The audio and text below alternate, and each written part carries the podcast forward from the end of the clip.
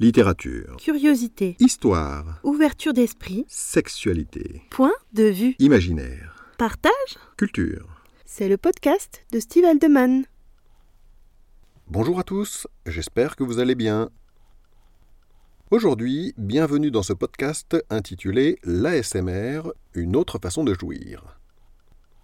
Lorsque j'étais enfant, quand mes parents m'emmenaient chez le coiffeur, il m'arrivait d'avoir un comportement quelque peu antisocial.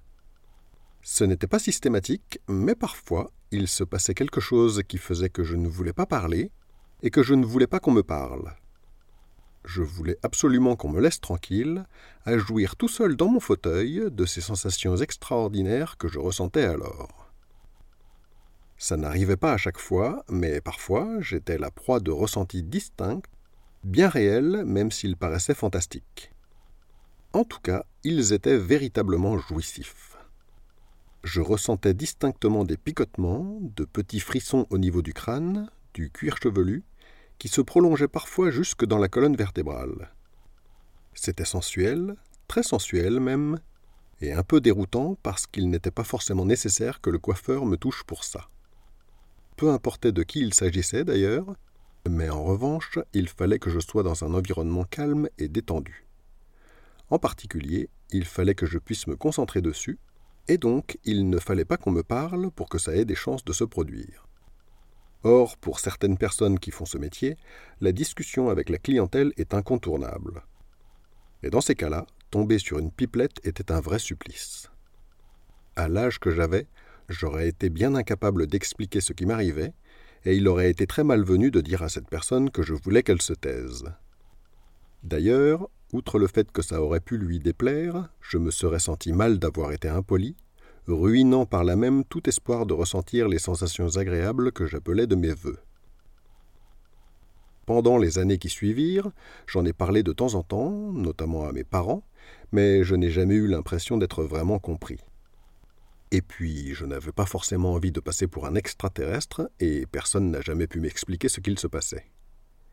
J'ai donc continué à profiter de ces jouissances du troisième type tout seul, dans mon coin, jusqu'à ce que je tombe par hasard, il y a quatre ou cinq ans, sur la vidéo de la chaîne YouTube du journal Le Monde intitulée Comment une vidéo peut-elle provoquer un orgasme cérébral?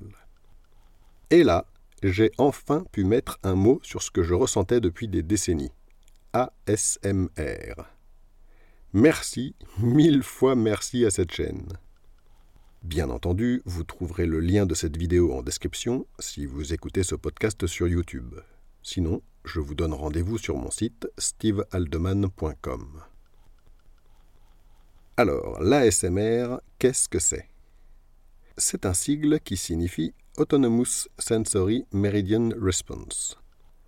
Je vais essayer de récupérer le son de Google Traduction parce que mon accent en anglais n'est pas aussi bon que je le voudrais. Si j'y parviens, vous allez l'entendre. Autonomous Sensory Meridian Response. En français, ça donne réponse du méridien sensoriel autonome. Je vous l'accorde, ce n'est pas très explicite. J'aurais aimé vous dire exactement ce que c'est et quel phénomène neurologique provoque ces sensations agréables, mais ça ne va pas être possible parce qu'à ce jour, personne ne le sait. On ne sait pas vraiment quel est le mécanisme, mais il a été identifié que certaines personnes réagissent plus que d'autres, et cela pourrait dépendre de leur personnalité psychique, de leur sensibilité particulière. La vidéo du Monde indique que des études ont été faites à ce sujet, et l'on aurait remarqué que certaines zones du cerveau sont plus actives chez ceux qui sont réceptifs à ces stimulations particulières, et que ces personnes seraient globalement plus sensibles, créative et curieuse, mais aussi plus paranoïaque, introvertie et moins organisée. En revanche, ce que l'on sait mieux, c'est quels sont les stimuli qui sont susceptibles de déclencher les ASMR. Depuis quelques années, de nombreuses personnes se sont lancées sur ce créneau, notamment sur YouTube. Et c'est là que ça devient amusant, si j'ose dire car la plupart des sons qui sont utilisés pour déclencher ces sensations agréables sont habituellement des bruits du quotidien que l'on pourrait trouver agaçants dans un autre contexte. En particulier, il faut que ces sons soient enregistrés de très près. Par exemple, il y a des bruits de bouche. Qui a envie de se faire mâchouiller quelque chose au ras des oreilles? Je passe mon temps à dire aux enfants de manger en fermant la bouche. Il y a aussi des tapotements, des chuchotements, des gratouillis et des bruits plastiques. Personnellement, je suis très réceptif aux déclencheurs d'ASMR obtenus avec de la Playfoam.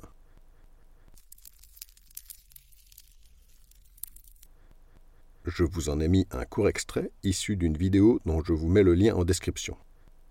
Cela dit, comme pour la plupart des déclencheurs d'ASMR, il ne devrait pas fonctionner si vous n'écoutez pas ce podcast dans un endroit calme. Il y a peu de chances que cela marche donc si vous êtes dans la voiture, agacé par les bouchons et au milieu des bruits de circulation qui n'ont rien de relaxant. Pour un effet optimal, écoutez ces vidéos au casque dans un endroit calme et sachez que ça peut endormir. Si vous ne connaissiez pas l'ASMR et que vous deviez y être sensible, alors je vous envie. Trouvez-vous un endroit tranquille et payez donc à vos neurones une virée au septième ciel. Vous pouvez découvrir les liens en description pour approfondir les sujets dont j'ai parlé. Si vous avez écouté cet épisode en podcast, je vous invite à vous rendre sur mon site stevealdeman.com pour y trouver les liens en question, d'autres articles ainsi que les romans que j'ai écrits et ceux qui seront bientôt publiés. Je vous souhaite une excellente journée et à bientôt dans un prochain épisode.